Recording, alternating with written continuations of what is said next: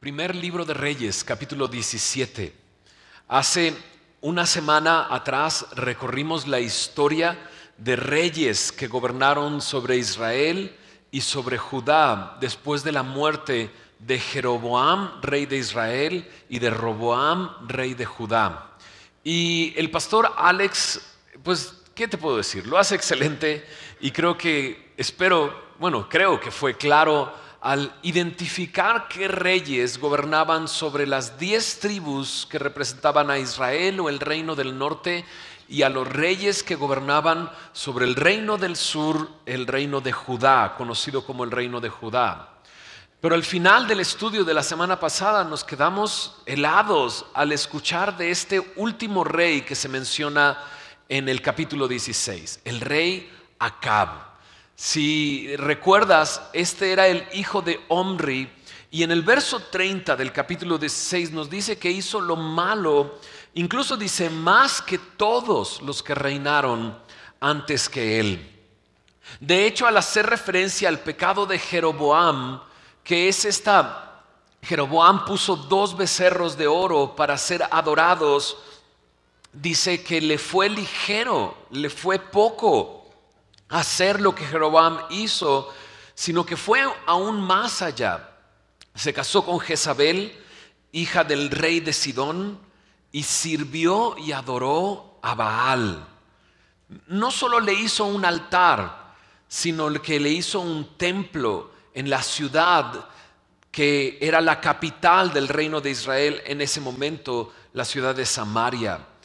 No nada más a Baal, sino a, a a Acera le hizo también una imagen. ¿no? Y recordando un poco de la semana pasada, Baal es el dios de las tormentas o el dios de la lluvia, el dios que en esa región de Canaán y los sidonios adoraban como el dios de la fertilidad de la tierra. Según ellos creían, ese dios era el dios de la lluvia y de la fertilidad. Y en toda esta región de Israel, en excavaciones arqueológicas, se han encontrado múltiples figuras representativas de estos dos dioses, Baal y Acera. Y en, los, textos en Ugarit eh, de Siria se describen incluso los cultos a estos dioses que incluían danzas rituales y, las personas en sus cultos se cortaban la piel y el cuerpo. Veremos algo parecido en las próximas semanas en el capítulo 18. Es en medio de este ambiente en el que reinaba Acab, en este momento en que Jehová había sido olvidado, en la época de apostasía, de abandonar al Dios de Israel, y adorar a otros dioses que aparece un personaje llamado Elías. El día de hoy vamos a comenzar su historia y estaremos varias semanas conociendo a este hombre. Y es muy interesante porque solo su nombre nos introduce a lo que veremos en las próximas semanas. Las próximas semanas estaremos viendo una batalla entre Elías y el Dios de Elías contra los profetas, contra Acab, Jezabel, que promovían el culto a estos dioses y a los dioses que adoraban. Una batalla constante, porque el nombre de Elías significa Jehová es Dios, mi Dios es Jehová. Eso significa Elías. Entonces es interesante porque en, en una sociedad donde adoraban a otros dioses, donde el mismo gobierno instituyó la religión a estos dioses, Elías con su solo nombre ya está diciendo algo y está confrontando la situación que se, que se ve. A.W. Pink dice acerca de Elías, el más ilustre de los profetas fue levantado durante el reinado del más malvado de los reyes de Israel. Y, en la historia de Elías hay momentos muy, muy impresionantes. Es en esta oscuridad en la que vivía Israel donde los milagros surgen a través del profeta Elías. Son siete milagros que aparecen em, en, en estos capítulos alrededor de la figura de Elías. Pero por ejemplo, es en este capítulo 17, aunque no lo veremos el día de hoy, la primera vez que en la Biblia aparece una persona siendo regresada a la vida después de que había muerto. En estos capítulos. De hecho, dos sucesos de la historia de Elías, la batalla en el monte Carmelo contra los profetas de Baal y la viuda de Sarepta, son mencionadas en el Nuevo Testamento. De hecho, la viuda de Sarepta es mencionada por el mismo Jesús. Así es que estamos frente a un personaje muy importante. Un manual bíblico dice acerca de Elías esto. Las extrañas, repentinas y breves apariciones de Elías, su coraje inconquistable y celo ardiente, el brillo de sus triunfos, lo patético de su desánimo, la gloria de su partida y la tranquila calma de su reaparición con Jesús en el monte de transfiguración le hacen uno de los personajes más grandes que dio Israel. Estamos frente a la historia de un gigante espiritual. Este es Elías, el profeta Elías. Pero aun cuando puede considerarse un gigante espiritual, no es sino solo un hombre sujeto a pasiones semejantes a las nuestras. Así lo describe Santiago. En, la epístola de Santiago, capítulo 5, verso 17, se le describe así. Elías, un hombre sujeto a pasiones semejantes a las nuestras. Así es que estamos frente a un gigante espiritual, uno de los personajes más importantes en la historia de Israel, pero es un hombre común y corriente como tú y como yo. dices, bueno, como tú serás, ¿por qué me dices corriente? No, lo que quiero decir es que era un hombre, así nada más, igual que nosotros, que nos va a dar muchas enseñanzas, pero principalmente eh, nos va a enseñar acerca de nuestra relación con Dios y nuestra relación con el mundo. Porque Elías es un hombre que dependía totalmente de Dios, en oración, depositando su confianza en Dios, en la palabra, en su poder, pero también al mismo tiempo tenía una, una total confrontación, un total rechazo a lo que el mundo vivía y lo que había establecido el mundo. Oswald Sanders dice sobre Elías, apareció en la hora cero de la historia de Israel. Como un meteorito brilló en la profunda oscuridad de la noche espiritual de Israel. Mientras más oscuro estaba, este hombre aparece de la nada, así como un meteorito. En una sociedad como la que vivimos nosotros, como en la que vivimos nosotros. Una sociedad donde a lo malo le llamaban bueno, a lo bueno le llamaban malo. ¿Te suena? Una sociedad en la que estaban adorando y sirviendo a otros dioses. Y sabes, es la sociedad en la que vivimos hoy. Y quizás no nos hemos dado cuenta que a nuestro alrededor hay muchos dioses siendo adorados y servidos que han sustituido por completo al Dios verdadero. Pero quisiera proponer algo, que quizás no nos hemos dado cuenta de esto, porque no dependemos totalmente de Dios y no rechazamos totalmente al mundo y sus formas. Mira lo que dice en Primera de Reyes capítulo 17. El día de hoy veremos solamente siete versículos de este capítulo. Nos tomaremos un buen tiempo meditando en la historia de Elías. Dice así, Primera de Reyes, primer libro de Reyes, capítulo 17, verso 1 al 7. Entonces Elías Tisbita, que era de los moradores de Galaad, dijo a Acab, vive Jehová, Dios de Israel, en cuya presencia estoy, que no habrá lluvia ni rocío en estos años, sino por mi palabra. Y vino a él palabra de Jehová diciendo, Apártate de aquí y vuélvete al oriente y escóndete en el arroyo de Kerit que está frente al Jordán. Beberás del arroyo y yo he mandado a los cuervos que te den allí de comer. Y él fue e hizo conforme a la palabra de Jehová, pues se fue y vivió junto al arroyo de Kerit, que está frente al Jordán. Y los cuervos le traían pan y carne por la mañana, y pan y carne por la tarde, y bebía del arroyo. Pasados algunos días, se secó el arroyo, porque no había llovido sobre la tierra. ¿Te das cuenta que Elías aparece así sin más? O sea, de hecho, aparece y está hablando con Acab. De Elías no se nos dice ni quiénes eran sus padres, ni de qué tribu venía. No nos dice nada, solamente nos dice que era de los moradores de Galaad. De hecho, cuando dice ahí Elías Tisbita, Tisbita es la referencia de la ciudad donde, de donde era.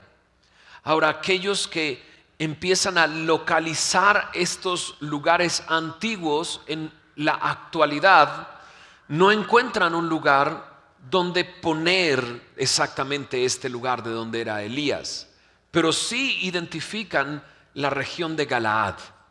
Y la región de Galaad era un lugar sin, sin lujos, un, del otro lado del Jordán. En realidad Dios escogió a este hombre común y corriente, como Dios escoge. En Primera de Corintios nos dice que Dios escoge lo vil y lo menospreciado del mundo para avergonzar a los sabios. Así Elías de repente aparece. Y así Elías también va a desaparecer de repente te tienes que quedar hasta el final de la historia, ¿no? Para saber cómo desaparece. Algunos lo comparan con Melquisedec. En Génesis aparece esta figura de Melquisedec que no tiene madre ni padre, dice en el texto, que no se conoce su inicio, pero también aparece y desaparece en un momento. Y Jesús es mencionado sacerdote de la orden de Melquisedec. Bueno, este Elías no aparece de dónde surge y, no sabemos hacia dónde fue. Y es muy interesante este personaje. Un personaje así era necesario para enfrentar este momento en Israel y sobre todo este rey Acab y a su esposa Jezabel. Ahora, en el verso 1 del capítulo 17 simplemente nos dice, le dijo Acab estas cosas. Pero yo sé que hay algo antes de que llegara con Acab. Acompáñame a Santiago capítulo 5 en el versículo 17. Lo mencionamos hace unos momentos para describir a Elías, pero mira lo que dice también ahí. Elías era hombre sujeto a pasiones semejantes a las nuestras y oró fervientemente para que no lloviese y no llovió sobre la tierra por tres años y seis meses. Y otra vez oró y el cielo dio lluvia y la tierra produjo su fruto. Sí sé qué estaba haciendo Elías antes de llegar con Acab. Estaba orando. Eso es lo primero que aprendemos sobre Elías. Era un hombre de oración. Oraba fervientemente. Oró para que no lloviera Ahora, en nuestra historia, en el capítulo 17, verso 1, simplemente aparece frente a Acab y ¿viste lo que le dice? Le dice, vive Dios en cuya presencia estoy, que no habrá lluvia ni rocío en estos años, sino por mi palabra. ¿no? Y dices, órale, qué atrevido hombre para llegar y decir esas palabras. Pero previamente estuvo Elías orando por esto. Ahora su oración no esto que viene a decirle a Cab no es algo que se le ocurrió, ni su oración tiene eh, eh, se le ocurrió nada más. ¿Sabes qué? Dios deberías de quitar la lluvia, ya que no llueva, sino que Elías era un hombre que conocía la escritura. Sabía lo que estaba escrito en, Levítico y en Deuteronomio acerca de las consecuencias de alejarse de Dios y de adorar otros dioses. Mira, en Deuteronomio capítulo 11 en el versículo 16 y 17. Como parte de la ley de Dios, dice en el versículo em, Deuteronomio 11, verso 16 y 17. Dice, guardaos pues que vuestro corazón no se infatúe y os apartéis y sirváis a dioses ajenos y os inclinéis a ellos. Y se encienda el furor de Jehová sobre vosotros y cierre los cielos y no haya lluvia ni la tierra de su fruto. Elías lo que estaba orando era lo que Dios había escrito en su palabra, acerca de alejarse de Dios y de rendir culto a otros dioses. Elías estaba orando la voluntad de Dios. Dios, tú prometiste que cerrarían los cielos si te dejábamos y adorábamos otros dioses. Y me hace ver una cosa también. ¿Te imaginas a Elías viendo la situación de Israel, el rey que estaba gobernando, con quien se había casado y todo lo que estaba sucediendo? Y de repente leer la escritura y encontrar esto. Porque en el capítulo 17, verso 1, solamente se ve frente a Cab y le suelta una bomba. ¿Sabes? No habrá lluvia, no habrá rocío. Y no le está diciendo, no, pues no hay nubes, no va a haber lluvia, ¿eh? Sino le está diciendo, no habrá lluvia ni rocío por años. Por años. El cielo se cerrará y no habrá fruto. Lo que está diciendo Elías es, habrá una sequía durante los próximos años. Y lo dice con tal certeza que dice, por mi palabra, porque yo lo he dicho. Ahora sabemos que Elías estaba hablando de parte de Dios. Eso es un profeta. El profeta Elías estaba hablando de parte de Dios, lo que ya estaba escrito en su palabra no solamente tenía la seguridad de que Dios lo había dicho, sino que esto que le está diciendo acá es una confrontación. Es el inicio de esta batalla. Porque al decir no habrá lluvia, está, está enfrentando al Dios de, de Acab, al que ahora adora y sirve. Baal era considerado el Dios de la lluvia, el Dios de la fertilidad, el Dios que hacía llover. Y de repente Elías llega con Acab y le dice, no habrá lluvia. A ver cómo le haces. O sea, ¿tú crees que tu Dios es el Dios de la lluvia? Dios, el dueño de Israel, el dueño de esta tierra, detendrá la lluvia y cerrará los cielos. Era una confrontación directa. Este es Elías.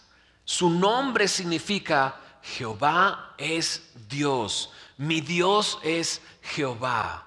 Y se presenta frente a Cab con este, esta confrontación. No habrá lluvia. En medio del mundo en el que Elías vivía, nos está dando un primer ejemplo, Elías. Ser hombres y mujeres de oración. Hombres y mujeres que oran fervientemente hombres y mujeres que oran lo que está escrito en la palabra. Eso es lo que Elías oró y eso es con lo que vino a, decirle y a confrontar a, a Acab. Pero mira cómo, cómo dice después.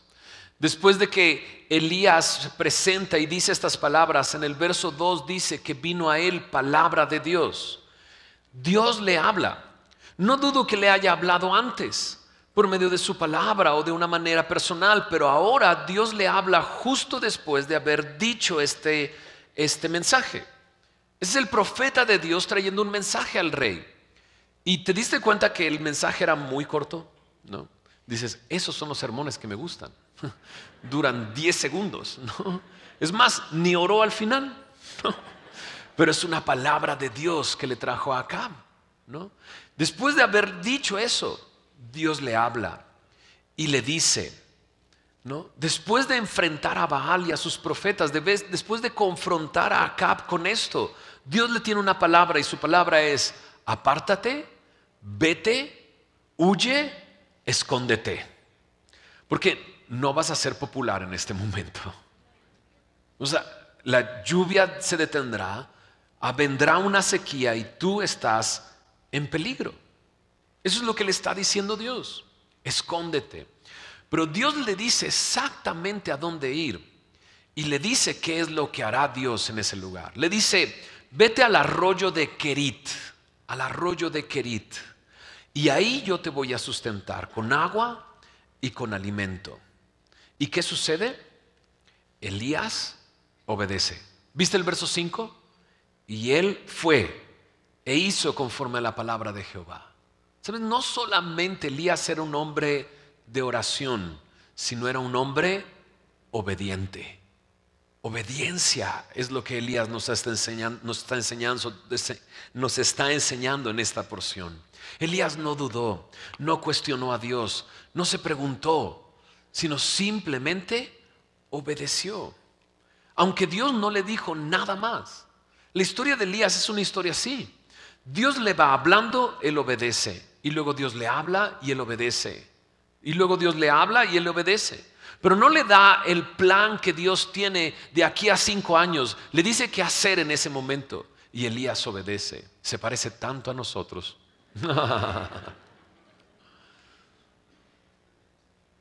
Muchas veces nosotros desearíamos que Dios nos dijera todo antes de obedecerle. Ok, me pides esto, pero ¿qué va a pasar? ¿No? Y me pides esto, pero ¿qué va a suceder dentro de un año para saber si vale la pena obedecerte o no? Pero Elías, Elías no. Simplemente confía en Dios y confía en su, en su, instrucción. Él le dice, vete, escóndete. Y Dios guió a Elías al mejor lugar donde esconderse. Y ahí iba a estar solo por algún tiempo, lejos de aquellos que lo iban a buscar. ¿Por qué? En el capítulo 18 veremos a Jezabel empeñada en acabar con los profetas de Jehová, matando a todos los que pudiera. Entonces sin duda Elías iba a ser buscado.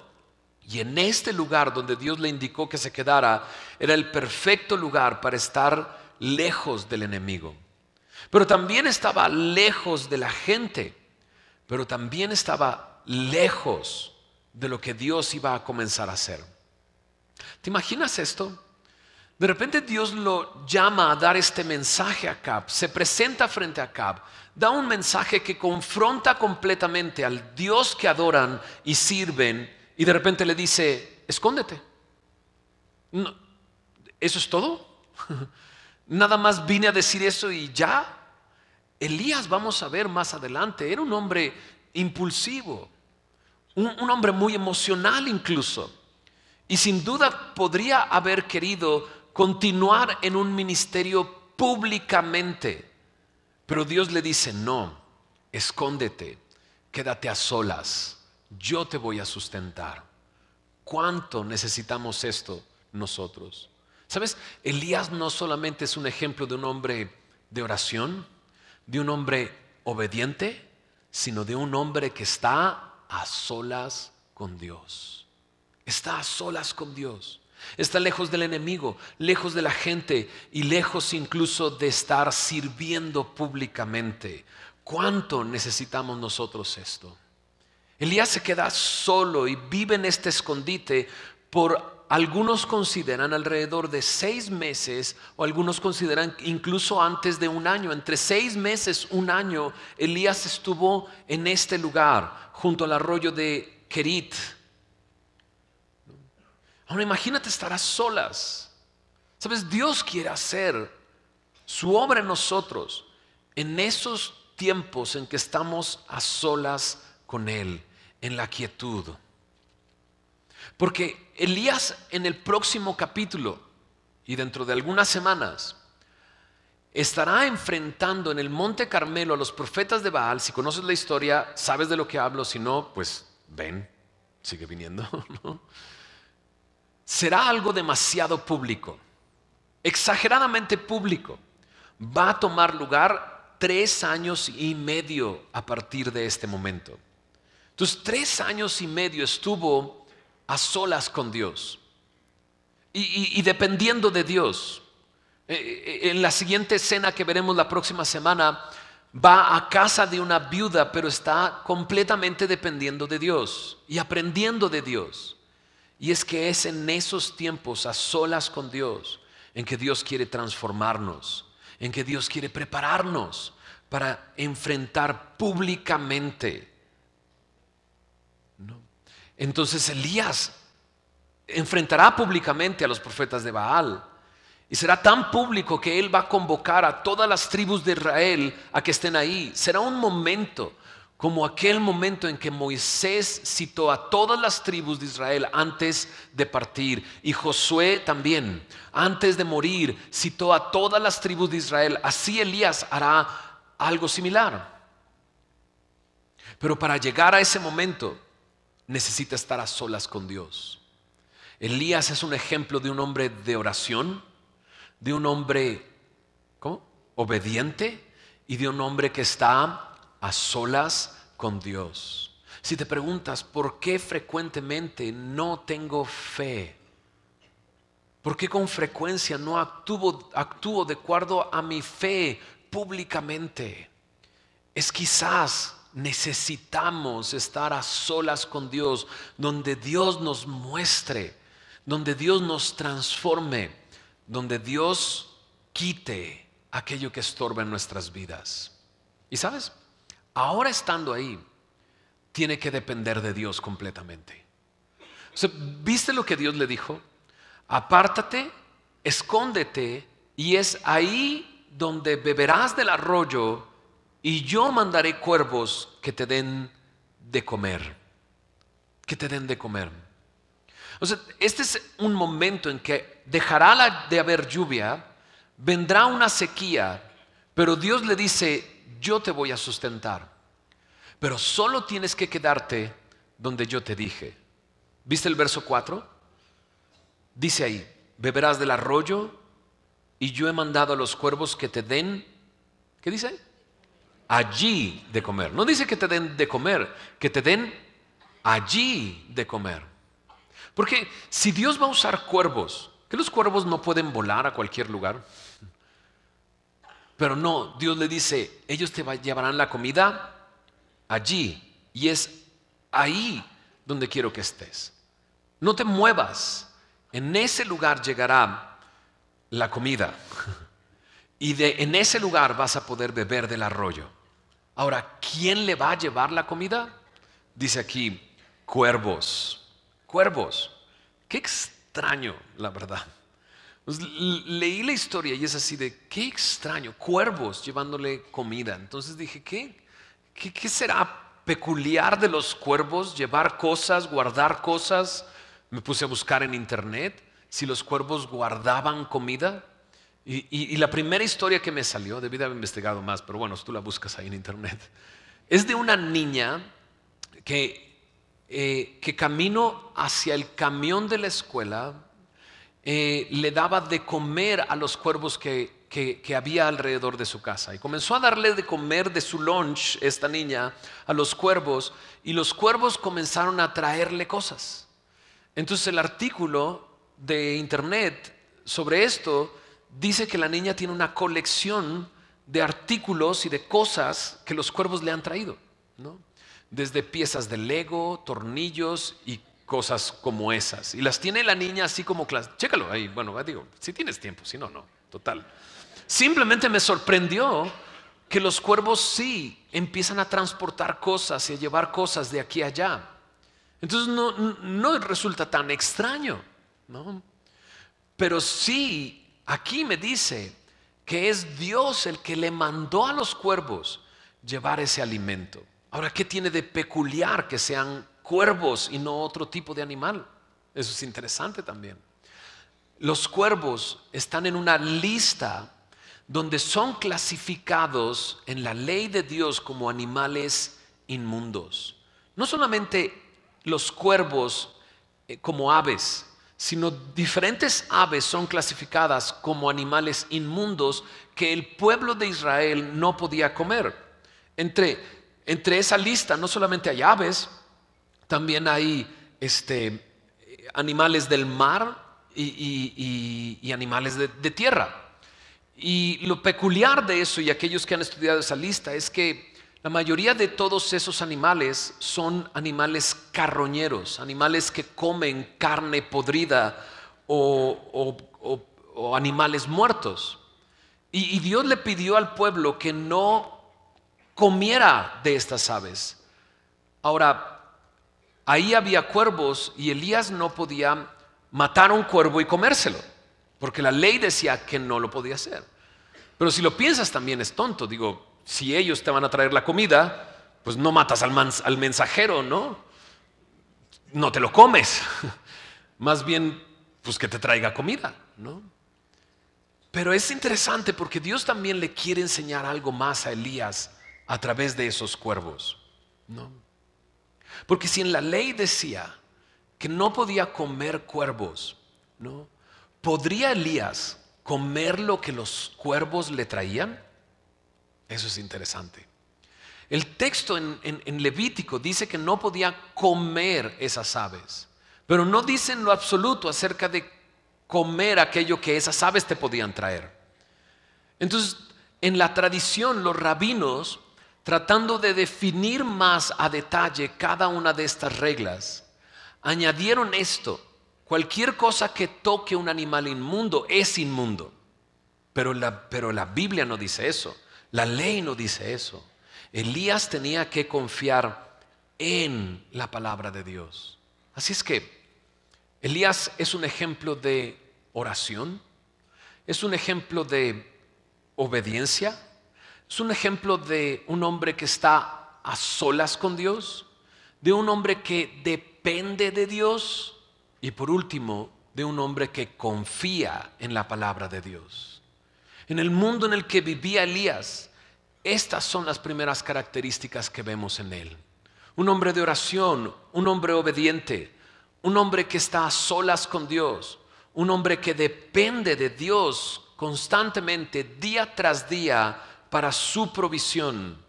Y por último, un hombre que confía en la palabra de Dios. En Mateo capítulo 6, verso 33 dice Jesús, mas busca primeramente el reino de Dios y su justicia. Y todas estas cosas serán añadidas. ¿A qué se refiere Jesús con todas estas cosas? Con qué comeremos, qué beberemos y qué vestiremos. Y aquí está este hombre, Elías, que depende completamente de Dios para qué va a comer, qué va a beber. Depende día tras día. Y sabes, podemos confiar en Dios, en que Dios nos proveerá de todo lo que necesitamos. De hecho, Elías recibía hasta una dieta balanceada, carbohidratos y proteínas. ¿Qué dice ahí? Le traían pan y le traían carne, ¿no? Pan y carne. Ahora sí que hasta una hamburguesa se podía hacer, Un sándwich, ¿no? Una torta, una, mejor ya no le sigo, va. Y no lo recibía de vez en cuando. ¿Te fijas lo que dice ahí en el verso 6? Los cuervos le traían pan y carne por la mañana y pan y carne por la tarde y bebía del arroyo. ¿no? Entonces todo lo que necesitaba Elías en ese momento llegaba a tiempo y sin falta y balanceado. Así como el pueblo de Israel recibía cada mañana el maná en el desierto, camino a la tierra prometida. Entonces, Elías tenía que aprender eso, a depender de Dios. Entonces Elías es un hombre de oración, un hombre obediente, un hombre que está a solas con Dios, un hombre que depende de Dios y un hombre que confía en su palabra en medio de la sociedad en la que vivía, necesitaba de cada una de estas cosas para enfrentar lo que iba a venir adelante. Ahora dijimos al principio, la sociedad en la que vivía Elías no es muy distinta a la sociedad en la que vivimos el día de hoy nosotros. Y cada una de estas cosas necesitamos vivirlas nosotros. Pero de repente el mundo materialista en el que vivimos, en este mundo tan yo lo puedo hacer, de repente todo esto pareciera muy lejos de nosotros. Pensemos un poquito. Elías era un hombre de oración. ¿Somos hombres y mujeres de oración? Porque muchas veces nos podrían preguntar, oye, ¿tú oras? Y tú dirías, mm, sí, sí oro. Tres veces al día, ¿no? ¿Por qué se ríen? Tres veces al día oro, porque de repente si, te preguntarían un poco más así de, ¿y, qué horas? ¿O cuándo oras? ¿O cuánto tiempo oras? Tú dirías, no, pues oro varias veces al día, ¿no? Pues antes de comer, ¿no? Y esa básicamente es toda nuestra relación de oración con, nuestro, con, Dios. A menos que haya una crisis. Porque ahí sí, Señor, ayúdame. Señor, no me contestas. Señor, no me hablas. Señor, ¿qué hago? Pero es hasta el momento en que llegue la crisis en el que venimos en oración delante de Dios. Creo que todos nosotros necesitamos reconocer, necesitamos ser hombres y mujeres de oración. Obediencia, bueno, era lo que decíamos. Muchos obedecemos, pero solo si Dios nos dice qué va a acabar todo. A ver, Señor, si me conviene entonces voy. Algunos de nosotros, Dios nos ha dicho algo una y otra y otra vez. Lo mismo, pero una y otra y otra vez. Y pareciera que está esperando que nosotros obedezcamos. Lo que Dios quiere es nuestra obediencia. Pero muchos de nosotros en el mundo en el que vivimos no tenemos tiempo para orar, pero también en el mundo materialista en el que vivimos obedecemos más nuestras pasiones, nuestros deseos, lo que queremos, más que obedecer a Dios. Y entonces, bueno, sigamos mejor. Estar a solas con Dios. En el mundo en el que vivimos esto pareciera imposible. Hay tantas distracciones a nuestro alrededor que pareciera que nos aleja demasiado de un tiempo de quietud y a solas con Dios. Y muchas veces es porque ni siquiera nosotros queremos quedarnos a solas. Y si estamos a solas, muchos de, nosotros podríamos decir, llego a la casa, está sola y prendo la tele. Nomás para que se sienta y se oiga ruido. Y no sentirme solo. Ahora en, el, ahora en nuestro tiempo, con tantos dispositivos que podemos tener a la mano, ¿no? Pareciera que no queremos estar a solas. En el momento en que de repente alguien se para de la mesa, lo primero que hacemos es agarrar nuestro teléfono y ver algo, visitar algo, mover y, y, ¿no? Como dicen, ¿no? estar moviendo hacia arriba las aplicaciones de mi teléfono. Y pareciera que no queremos estar a solas. Queremos sentirnos acompañados todo el tiempo. Necesitamos aprender a estar a solas con Dios, apagar todo, quitar todo y pasar tiempo en intimidad y comunión con Dios. ¿Qué me dices de depender de Dios? Depender de Dios diariamente es muy interesante cuando Jesús le enseña a orar a los discípulos, les dice que oren por el pan de el día de hoy. No dice el pan semanal o el pan del mes, ¿no? Con esto Jesús está diciendo una cosa, la oración es algo de todos los días, no de una vez al mes, no de una vez a la semana, pero también me está diciendo otra cosa necesito, depender de Dios cada día. Elías estaba aprendiendo eso. No podía moverse de allí. Dios le dijo, quédate allí, allí va a llegar tu alimento. Y cada, en, en, la mañana y en la tarde llegaba el alimento y solo podía depender de Dios para comer.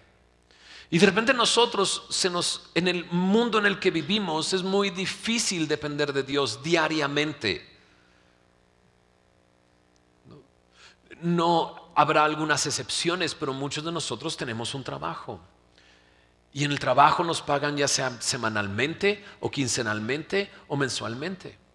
Y cuando vamos al súper vamos y compramos lo de una semana o lo de 15 días o lo de un mes. No compramos pan diario, compramos pan para toda la semana. Pero nuestra dependencia debe de ser diaria con Dios. ¿En quién estamos dependiendo? ¿O de qué estamos dependiendo? Algunos de nosotros quizás estamos dependiendo más de nuestro cheque, de nuestra paga, de nuestro salario, más que de Dios. Es más, muchos de nosotros confiamos tanto en que nos van a pagar que compramos cosas a crédito, pensando que las vamos a pagar a fin de mes, ¿no? Porque a fin de mes me van a pagar. Entonces, ¿en quién estamos dependiendo? Por último, confiar en su palabra. Confiar en su palabra. Elías era un hombre que oraba, obedecía, estaba solas con Dios, dependía diario de Dios y confiaba en su palabra. Muchos de nosotros estamos confiando más en otras cosas, incluso confiando en nosotros mismos, cuando en realidad necesitamos confiar completamente en Dios. Elías, a través de cada una de estas cosas, demostraba lo que su nombre significa, que su Dios es Jehová. Y de repente la pregunta es, si cada uno de nosotros nos identificáramos con Elías, ¿Podríamos decir lo mismo? Que cada una de estas cosas demuestra que mi Dios es el Señor, es Cristo Jesús, mi Señor y mi Salvador, ¿o no? Elías será una confrontación a nosotros mismos. Ya lo estamos viendo. Si de repente te sientes como acá frente a Elías, ¿no? Es porque así es. Dios quiere confrontarnos en cómo estamos relacionándonos con Él y cómo estamos relacionándonos con el mundo. Y si en cada una de estas cosas que vimos, tú dices, bueno, pareciera que estoy más dominado por mi relación con el mundo que con mi relación con Dios, es un buen momento para identificarlo. Decíamos al principio, Muchos no nos hemos dado cuenta de cuántos dioses están siendo adorados y servidos a nuestro alrededor. Y dije, quizás, y lo quisiera proponer, es porque nosotros mismos no estamos dependiendo completamente de Dios y no estamos rechazando completamente lo que Dios, lo, que el mundo me ofrece y lo que el mundo es. Con mi vida lo demuestro. ¿Qué sería si nosotros nos llamáramos Elías, cada uno de nosotros? Que nuestro nombre signifique eso y la gente sabría que eso es lo que significa tu nombre y lo que eres tú. O es un buen momento para derribar a mi Dios Internet, mi Dios trabajo, mi Dios negocio, mi Dios dinero, mi Dios dispositivo sea el que tengas, mi Dios tarjeta de crédito Dios quiere que dependamos completamente de Él, una total dependencia en Él y un total rechazo al mundo. Mira cómo termina esta historia, verso 7. Primero de Reyes 17, 7, lo leímos hace un ratito, pero dice esto, pasado algunos días, se secó, ¿qué dice? El arroyo. ¿Por qué? Porque no había llovido sobre la tierra. Oh, oh. Pasando algunos días, podría referirse a meses, como dijimos al principio, pero llegó un momento en que el arroyo se secó y las cosas se ponen difíciles. Ya no hay agua. ¿Y por qué no hay agua? Porque no llueve. ¿Y por qué no llueve? Pues porque un hombre oró. ¿Y quién oró? Elías. Elías no estaba exento de la sequía que iba a venir. Pero durante ese tiempo, en ese eh, arroyo de Kerit, Dios estuvo sustentándolo constantemente. ¿Que no podría Dios hacer que ese rollo continuara, continuara fluyendo aún sin llover para sustentar a su profeta? Claro que sí, podría haberlo hecho. Pero la voluntad de Dios es esta, que el arroyo se seque. ¿Por qué? ¿Para qué? Ah, ¿Te imaginas a Elías en ese arroyo? ¿No? Viviendo día tras día, semana tras semana para la semana ya identifica qué cuervo es cuál. Para la segunda semana ya tiene nombres los cuervos. Ah, mira, ahora vino, ¿no? Fulanito, ¿no? Ya sabe los graznidos de cada uno, ¿no? No hay un solo hombre alrededor, escucha los animales del campo, escucha el arroyo corriendo el agua.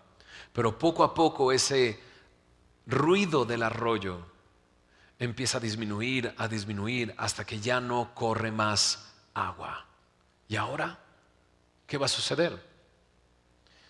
El versículo 8, ¿te imaginas que el versículo 8 dijera, y Elías se murió de hambre y de deshidratación? No, no dice eso.